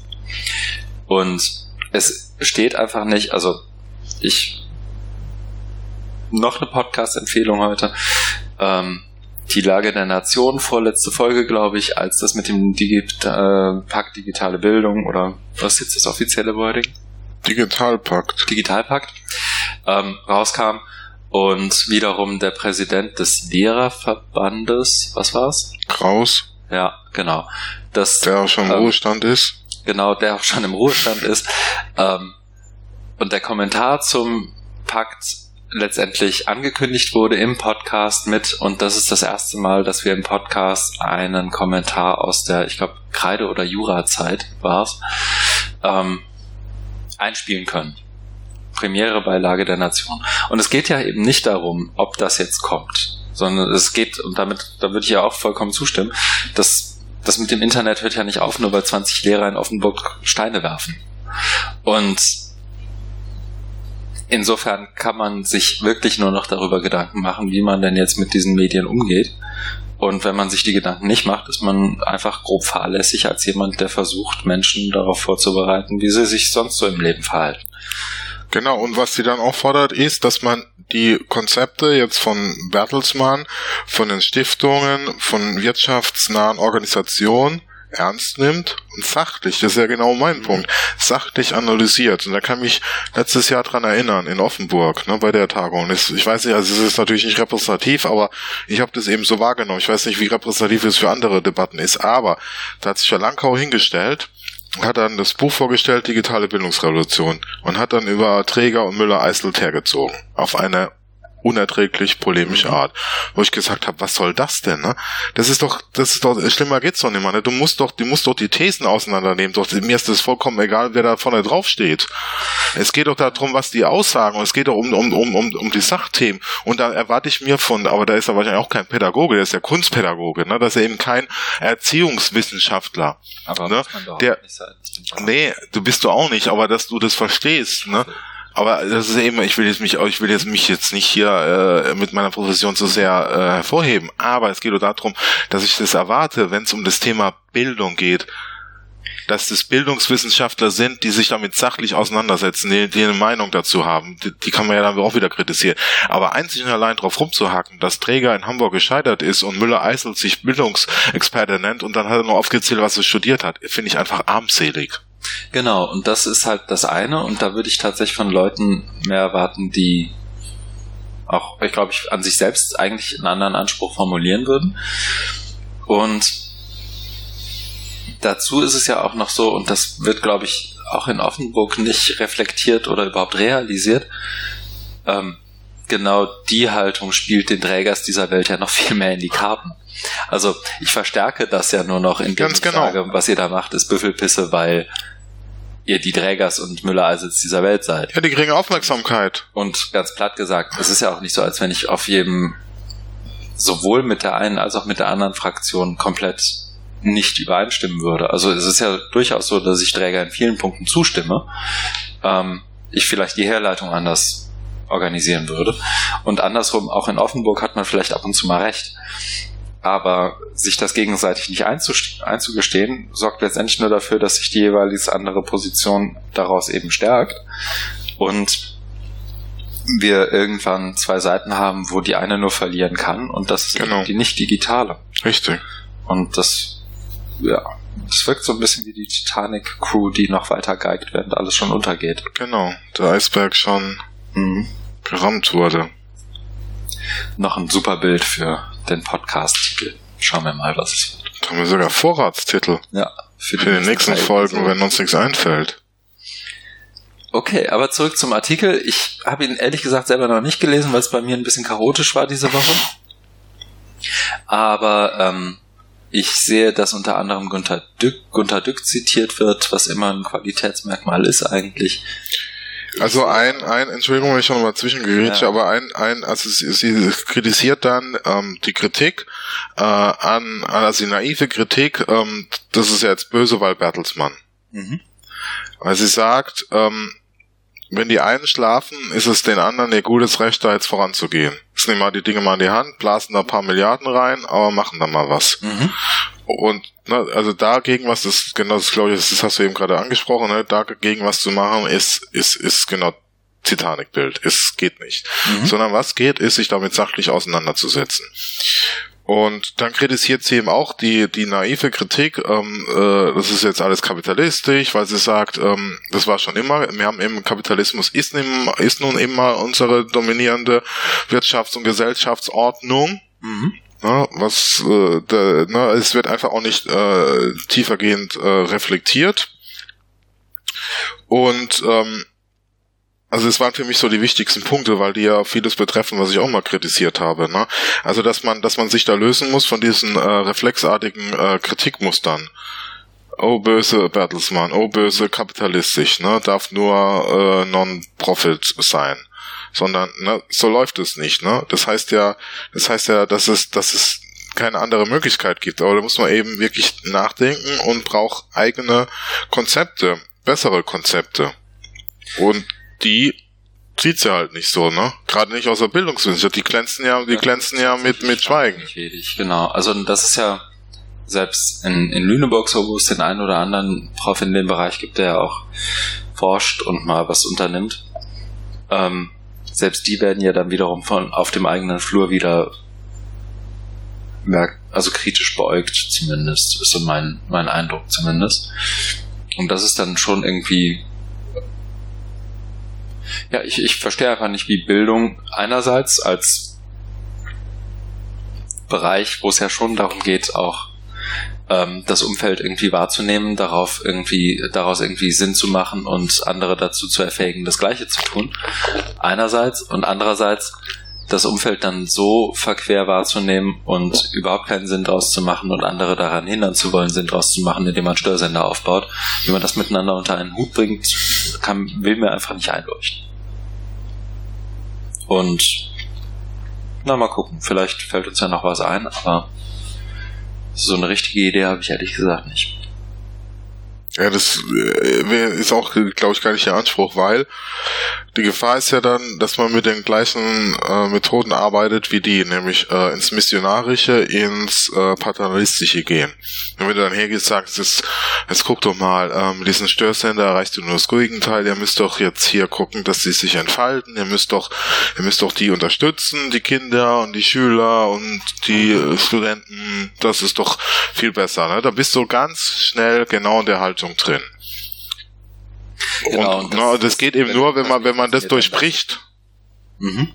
Das haben wir übereinander geredet, das hat keiner was ja. verstanden. Ich sag schnell. Das, ähm, und was wollte ich denn sagen oder was habe ich gesagt? Ich habe es nicht verstanden, weil ich doch gleichzeitig geredet habe. Ah, Mensch.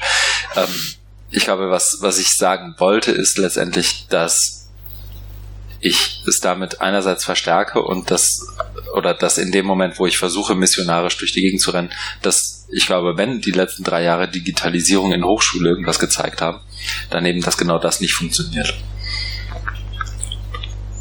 Genau. Also der Artikel ist noch viel, viel länger, aber für, für uns reicht es jetzt. Aber absolute Leseempfehlung. Mhm. Weil da also sind ganz viele Aspekte drin und man muss noch nicht ganz lesen, um da äh, was rauszuziehen. Okay. Dann suche ich mir zwei Favoriten raus, die ich nur ganz kurz anreiße und dann machen wir für heute einen Deckel drauf und gucken mal, was wir davon von den vielen Links, die wir noch in den Shownotes haben. Also jeder und die Idee ist herzlich eingeladen, da mal reinzuschauen. Ähm, ich würde einerseits, einfach weil es ein bisschen aus dem Thema rausfällt und wir ohnehin schon so dabei sind, Podcasts zu empfehlen, direkt den nächsten empfehlen, nämlich Freakonomics. Und den habe ich dir, glaube ich, auch vor ein paar Tagen geschickt. Ja den Podcast mit dem Titel In Praise of Maintenance. Danke dafür nochmal. Habe ich sehr genossen. Gerne.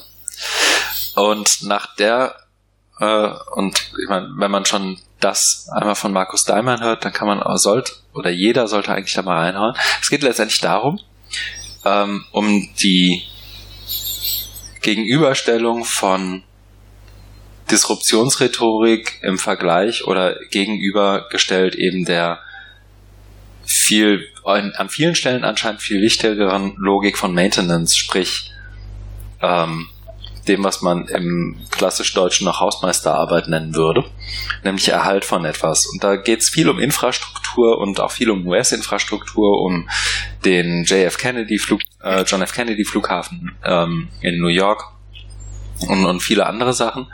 Es hat mich aber immer wieder auch daran erinnert, was so an Disruptionsnarrativen durch Deutschland und auch Nordamerika schwappt. Ähm, erinnere nur an, vor ein paar Wochen haben wir uns noch über Jürgen Handke und seinen Vortrag bei der BDW unterhalten, dass eben in Disruption zwar viel Anfangs- und vielleicht auch oft viel Strohfeuer liegt, dass aber das eigentlich Spannende gerade bei Change-Prozessen eben so wie wir uns, glaube ich, gerade in einem befinden, eben nicht das Ansprungs, äh, das, das Ursprungsfeuer ist, sondern ähm, die Logik, wie wir denn jetzt dafür sorgen, dass nach und nach sich so, so ein Umwälzungsprozess tatsächlich auch entfaltet. Und dafür liefert das einfach ein, liefert der Podcast einfach einen sehr, sehr guten Narrativ. Genau, es geht, also Geschichte. Ich will dich ja jetzt nicht korrigieren, mhm. aber das darf man ja. Also es geht ja nicht um Disruption, sondern ich habe so verstanden, es geht um Innovation. Also es geht ja. um, um die, ne? Und es, es, es gibt ja auch, also es ist vielleicht nicht, ob das, ob das jetzt Klugscheißerei ist, aber es gibt auch nicht disruptive Innovation. Also inkrementelle, gibt's das? Ja, inkrementelle? Ach, da, tatsächlich ne? müsste ich noch bei mir in die Shownotes einpacken. Jetzt fahre ich dir total in die Parade. Nächste Folge bei Freakonomics, erst heute Morgen gehört, deswegen noch nicht in den Shownotes. Ähm, ich kriege den Titel nicht zusammen, ich suche ihn, aber es geht genau um das Incrementalism. Ja, das habe ich auch gesehen. Also inkrementelle Weiterentwicklung und Verbesserung ist direkt die nächste Folge nach In Praise of Maintenance. Ja, und das, was ich auch sehr schön fand in dem Podcast jetzt zu, zu ähm, Maintenance, mhm.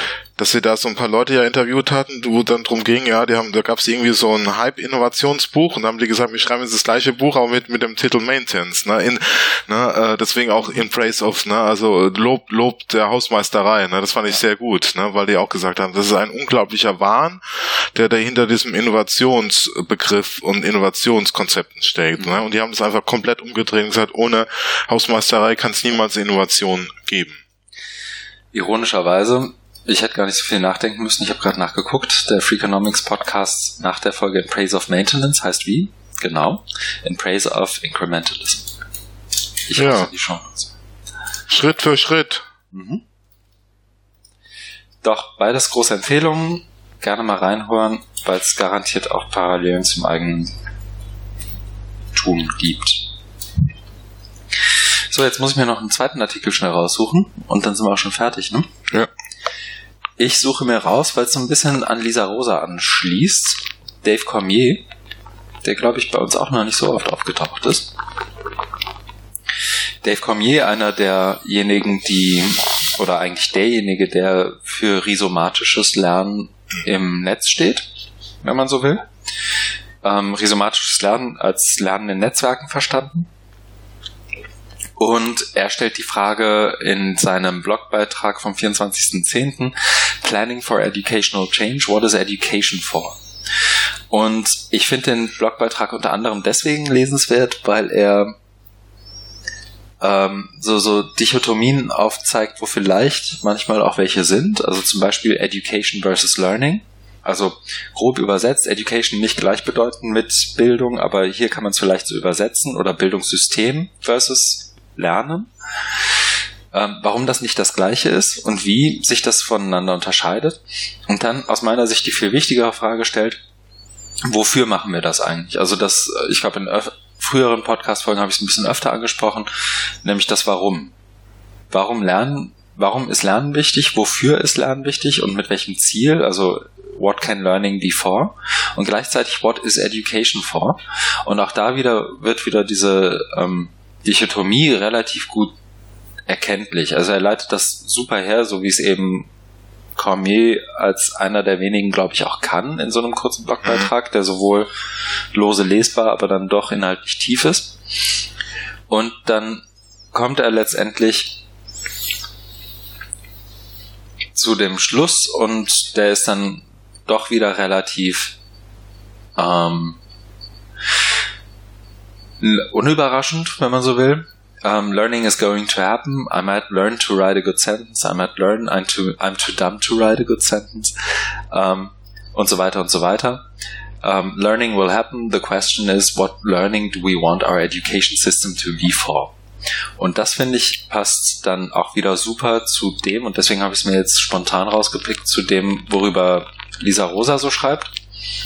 Weil dann muss eigentlich die Frage doch heißen, warum wollen wir digitale Bildungsrevolution und ist das vielleicht überhaupt eine? Aber mal abgesehen von dem ganzen, von der ganzen Debatte, wofür soll die denn gut sein? Also wofür und warum soll Bildung denn jetzt mit digitalen Medien arbeiten? Und wenn man die Frage beantwortet, dann kriegt man vielleicht auch die Offenburger Antwort. Ja, das ist der Punkt. Äh, ich verstehe das auch so. Ich glaube, das meinst du auch. Und deswegen, ich habe es eben auch nur überflogen, aber ich finde es auch sehr gut, die Unterscheidung. Das ist natürlich äh, amerikanisch, Englisch, Education und Learning, weil die haben eben keinen Bildungsbegriff, wie wir in Deutschland haben. Aber das ist jetzt mal, spielt auch keine Rolle, sondern was hier gut ist, ist die Unterscheidung zwischen Lernen wo auch viele über, äh, Lernen muss jetzt ähm, autonom sein, selbstbestimmt, äh, partizipativ, demokratisch und so weiter. Dann haust du aber da drüber oder drumherum ein Bildungssystem, was genau das wieder verhindert, weil du hast dann Teaching to the Test, du hast ähm, also Prüfungsformen, die dem widersprechen, du hast äh, Vermittlungsformen, die dem zuwiderlaufen. Ja. Du hast äh, äh Medien, äh, beziehungsweise Nicht-Medien, ne? äh, also keine digitalen Medien, äh, die dem Zivil laufen. Du sperrst alle in einem LMS ein. Mhm. Wie sollen dann Partizipation nach Connected Learning entstehen, wenn alle im Moodle eingesperrt sind? Das, das ist, das ist so der entscheidende Punkt, ne? Mhm. Dass du, dass du über das, über das, ähm, Bildungssystem eben einen, einen ganz starren Rahmen hast, einen Käfig, der das framet, die, die Lern, Dinge. Ne? Also da gibt's auch wirklich, äh, äh, sehr spannende Forschung dazu. Äh, wie heißt das jetzt? Ähm, Backwash-Effekt. Ähm, das habe ich früher auch mal äh, mich damit beschäftigt. Also wo es darum ging, also es ist Teaching to the Test. Du kannst noch mhm. so tolle ähm, Lernformate drin haben, aber die äh, Studierende lernen nur das, was was äh, wo, wo was dran kommt. Ne? Ähm, was heißt ja, ähm, du kannst noch, neulich hab, wir haben mit jemand drüber gesprochen, was auch ganz tolle, ganz tolle Seminare gemacht, alles super. Und irgendwann ist, äh, kam dann die Frage, ja, was kommt denn eigentlich in der Klausur dran? Und dann, und dann können sie ja nicht irgendwie was, genau, das war, äh, glaube ich, in, in, einem Podcast von Guido, also auch nochmal eine Podcast-Empfehlung, äh, Guido Brombrach, Guido mhm. Brombrach und Felix, Felix Schaumburg. Mhm ich weiß gar nicht mehr, wie ihr Podcast seid, mit Bildung, aber das suchen wir raus. Entschuldigung, ähm, Felix und Guido, das ist nicht persönlich gemeint, aber die haben, die haben das ähm, in, einer, in einer Folge auch ähm, thematisiert, mhm. na, wo, wo, wo du, wo du durch, durch äh, Eingriffe im Bildungssystem die Lernprozesse verunmöglichst. Also ja. ne, so und da in dem Blogpost, den du jetzt hier rausgesucht hast, geht's ja geht's ja genau auch darum, ne, dass dass dass dass man Technik ja, genau. Dass man sich da ähm, äh, eben, dass man das sich angucken muss, wie wirkt es oder wie sehen dann die Lernprozesse tatsächlich aus. Mhm. Na, das hat ähm, äh, äh Jörn Lowischach in seinem Vortrag in Offenburg auch so ein bisschen thematisiert, weil er geguckt, was steht in den Modulhandbüchern drin, was passiert denn eigentlich. Ne? Das, das ist ja nicht deckungsgleich. Ja. Nee, genau. Und das, aber ich glaube, wenn man die Frage beantwortet und wenn man es hinkriegt, da irgendwie eine Schnittstelle zu schaffen zwischen, warum machen wir das, was sollen wir denn jetzt eigentlich hiermit, what is education for, what is learning for, what is, also wofür ist Digitalisierung vielleicht auch gut? In dem Moment hat man schon einen ganzen Haufen der Argumentation auch gewonnen. Genau. Okay, das waren unsere, also es sind noch ist noch ein Haufen mehr. Es sind noch 83 Links drin. Genau, es sind noch 83 Links drin. Wer mag, kann das gerne lesen und soll auch bitte. Aber wir schließen hiermit ab ähm, mit dem Kapitel, was wir tun werden. Und weil wiederum meins etwas kleinteiliger ist und deins etwas größer, nehme ich mir mal das Vorrecht voraus und fange an. Ich werde nämlich den besagten Workshop bei KOS, so heißt es glaube ich, abliefern am Donnerstag in Berlin. Ich glaube, ein, zwei Anmeldungen sind noch frei oder ein, zwei Plätze. Und ich werde nächste Woche Dienstag wiederum einen Workshop mit geflüchteten Menschen und Studis der Uni Hamburg und der TU machen, wo es letztendlich im Verlauf eines Seminars darum geht, gemeinsam wie soll ich sagen, hochtrabend digitale Artefakte zu schaffen, die man dann wiederum in verschiedene Narrative und Themen einbettet und einordnet, zum Beispiel Bildung, ähm, Gesellschaftsalterung oder vielleicht auch Diversität. Da müssen wir nochmal schauen, wie wir das genau machen. Aber da bilden wir mit 25 Studis und Geflüchteten äh, Tandems oder Teams, innerhalb derer dann wiederum zu den jeweiligen Themen gearbeitet wird und dann hoffentlich auch ähm, Blogbeiträge, Videos etc. entstehen werden. Da muss ich mal schauen, wie das tatsächlich zustande kommt. Aber das war's auch schon von mir und ich glaube, du sitzt lange im Flugzeug. Ja, ich habe mal einen Zwischenstopp. Also ich fliege am, am Mittwoch nächster Woche von Hamburg nach Cochin in, äh, nee, nach Dubai. Jetzt bin ich schon eins zu weit. Von Hamburg nach Dubai. Äh, hab dort einen Zwischenstopp, treffe dort meinen Kollegen, mit dem ich dann die Indienreise mache. Und dann fliegen wir zusammen weiter von Dubai nach Cochin. Das sind zwei Flüge, mhm. die ich habe und bleibe dann für äh, knapp zweieinhalb Jahr, äh, Wochen. Freudscher Versprecher. Da wird der Arbeitgeber oder Chef in Person von Andreas Wittgen nicht ganz einverstanden sein, ne? Ach, der findet es super zweieinhalb Jahre Indien. Ja, der plant schon gar nicht mehr mit mir. Würde ich auch nicht. Weil, weil, ja. ja, nee, ernsthaft, ich habe das äh, Rückflugticket und werde dann am 21. November wieder deutschen Boden betreten. Mhm. Das heißt, Worst-Case-Szenario für alle, die gerne ab und zu mal eine neue Podcast-Folge auf dem Handy haben oder wo auch immer, ist, dass es erst ab dann wieder eine gibt, aber wir versuchen mal, während du in Indien bist, eine oder zwei Folgen aufzuzeichnen. Haben wir uns vorgenommen. Ja. Ähm, vielleicht ganz kurz, was machst du in Indien? Beruflich ist es ja nicht, glaube ich. Nein, das ist mein wohlverdienter Urlaub. Das ist mein erster Urlaub im Jahre 2016 und ich werde eine Erholungsreise antreten. Mhm. Und werde mir Land und Leute anschauen. Also wir äh, starten in Südindien, ganz unten, mhm. und arbeiten uns dann äh, nicht ganz an der Küste. Wir gehen auch mal so ein bisschen ins Landesinneren nach Bangalore und arbeiten uns dann in den Norden vor, über Pune und Schlussstation ist Mumbai. Von dort fliegen wir zurück nach Hamburg. Okay. Und übernachten werden wir im Ashram und in Hotels. Und bei Hotels denke ich, die werden ja Internet äh, in vernünftiger Qualität haben. Und wenn die Podcast äh, Qualität, also wenn die Podcast-Fähigkeit des Internets ausreicht, dann äh, stehe ich dafür gerne bereit. Sprechen wir dann ja. ab. Also die gewohnt hohe Qualität unseres Podcasts und der Audioqualität wird gegebenenfalls etwas leiden. Aber wir versuchen es trotzdem mal. Okay, genau. Super. Dann bleibt mir noch zum Schlusswort zu sagen, Feedback wie immer sehr, sehr gerne über Shownotes, Twitter, E-Mail, persönlich, telefonisch. Vielen Dank fürs Zuhören und gerade zu dem Thema Lagerbildung und wie man jetzt damit umgeht, glaube ich, sind wir auch um jeden Ratschlag oder jeden Hinweis sehr, sehr dankbar und besprechen den auch gerne in der nächsten Folge oder der übernächsten. Vielen Dank fürs Zuhören. Auf Wiedersehen.